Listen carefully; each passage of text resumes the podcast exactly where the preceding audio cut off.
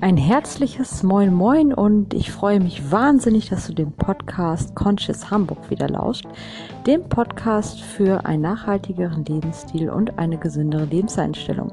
Mein Name ist Sandra, ich bin 31 Jahre alt, komme aus Hamburg und betreibe den Blog und Podcast aus voller Leidenschaft und freue mich wahnsinnig, dass wir jetzt gemeinsam in die nächste Folge starten. Viel Spaß dabei! Ja, heute geht es um das Thema Zero Waste. Ich hatte ja schon mal eine Instagram-Challenge gestartet, in der es darum geht, die Dinge im Alltag etwas nachhaltiger umzustellen. Das geht bei vielen Dingen, bei erstaunlich vielen Dingen. Wenn man sich damit erstmal auseinandersetzt, weiß man auch, wo das überall geht. Ähm, ich möchte aber diesen Podcast heute nutzen, um darüber zu sprechen, dass Zero Waste zwar schön ist, aber so hundertprozentig Zero Waste kann in Wahrheit, glaube ich, niemand. Wir alle müssen irgendwann mal mit dem Auto irgendwo hinfahren. Wir alle müssen irgendwann mal irgendwas kaufen. Bei mir sind es zum Beispiel äh, Kokos-Joghurtbecher oder Soja-Joghurtbecher. Das gibt es nicht in Gläsern. Und die sind Abfall. Ich kann es an einigen Stellen vermeiden, den Abfall, ja, aber an anderen Stellen auch nicht. Und ich lebe ehrlich gesagt less waste. Ich finde, wir machen schon relativ viel im Vergleich zu dem, was wir früher gemacht haben. Aber was dieses Zero Waste Thema angeht, da sind viele, ist ähnlich wie bei den Vegetariern und Veganern, teilweise sehr, sehr, sehr extrem und gucken genau, was du machst, verurteilen jeden Schritt. Und ich finde einfach, ganz ehrlich, entspannt euch alle mal ein bisschen, lasst jeden, der sich mit dem Thema beschäftigt, machen. Die machen das schon richtig. Und kleine Schritte sind der Anfang und danach geht es weiter. Ich sag mal so, wenn jemand sagt, oh ja, ich will nicht auf Seife umsteigen, ähm, das ist mir zu anstrengend.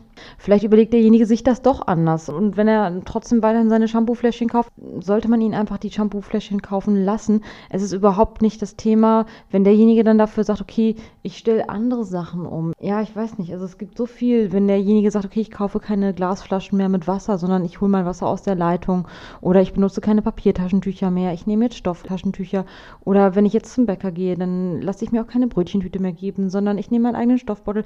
Das sind alles auch wunder, wunderbare Sachen und man muss nicht alles machen. Wichtig ist halt, wenn man etwas weniger Müll produzieren möchte und dann less waste lebt, dass man gewisse Sachen, die man früher gemacht hat, dass man sie ändert, dass man sie nicht mehr macht. Aber keiner muss alles machen. Niemand muss versuchen, Zero Waste absolut überzuerfüllen. Es gibt auch niemanden, der sagt, das und das musst du machen und dann bist du hundertprozentig Zero Waste oder Less Waste. Ich finde, das ist alles immer so, ja, es ist doch es ist doch total toll und wir sollten jeden Menschen feiern, der überhaupt anfängt nachzudenken und der überhaupt das Wort Zero oder Less Waste einfach in den Mund nimmt und mal sie innehält und überlegt, ja, was könnte ich eigentlich machen? Und wenn es auch nur eine Sache ist, die derjenige dann ändert, das ist doch schon super toll. Klar, es geht immer mehr. Es geht wirklich immer mehr. Also ich überlege auch, von ein paar Jahren haben wir unser Shampoo noch gekauft, da haben wir unsere Spülmittelfläschchen gekauft.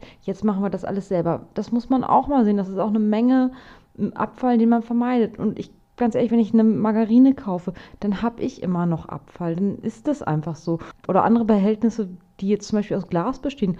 Ich versuche natürlich die Behältnisse, die ich gekauft habe aus Glas, weiter zu verwenden, aber ich brauche dann irgendwann auch keine Behältnisse mehr und dann entsorge ich sie natürlich auch. Klar, Glas hat auch nicht unendlich viele Recyclingzyklen, aber so ein bisschen was ist ja schon mal nicht verkehrt und ich mache auch nicht meine Brotaufstriche immer selber.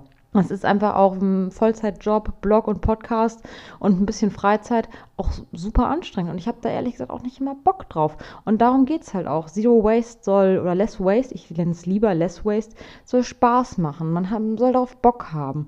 Und man muss sich auf keinen Fall irgendwie verpflichtet fühlen. Und wenn andere Leute irgendwie sagen, ja, hm, das und das könntest du ja auch noch machen und du bist doch schon so nachhaltig unterwegs, warum machst du dann noch das und das oder warum fährst du da und dahin mit dem Auto?